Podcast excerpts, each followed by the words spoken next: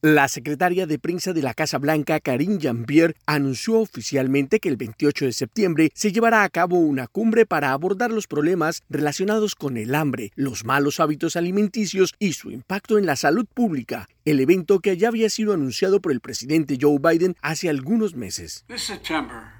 Este septiembre, por primera vez en 50 años, nos reuniremos contra el hambre en la conferencia de la Casa Blanca de Nutrición y Salud contra el Hambre, donde participarán empresas de alimentos, gobiernos locales y estatales, además de comunidades tribales y territoriales para diseñar nuestro plan que busca combatir el hambre y mejorar la nutrición para todos los estadounidenses. El evento es parte del plan presidencial de acabar con el hambre en Estados Unidos y reducir en el país para 2030 las enfermedades derivadas de los malos hábitos alimenticios. Hasta el momento se desconocen detalles como la sede del evento y la lista oficial de invitados. El encuentro, que ha sido catalogado por el gobierno estadounidense como transformador, buscará una estrategia nacional que ayude a la correcta intersección entre alimentos, hambre, nutrición y salud, como reconoció el presidente Joe Biden.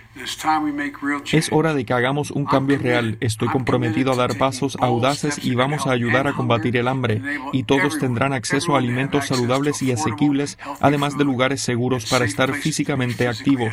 Por su parte, la secretaria de prensa de la Casa Blanca, Karine Jean-Pierre, ponderó el evento asegurando que la falta de acceso a alimentos saludables es uno de los factores que más afecta a la salud de los estadounidenses y en su conferencia de prensa diaria agregó textualmente, la pandemia del COVID-19 exacerbó aún más estos desafíos, por lo que es necesaria una acción inmediata. Jean-Pierre no mencionó la carestía de los alimentos como otro factor decisivo. Héctor Contreras, Voz de América, Washington.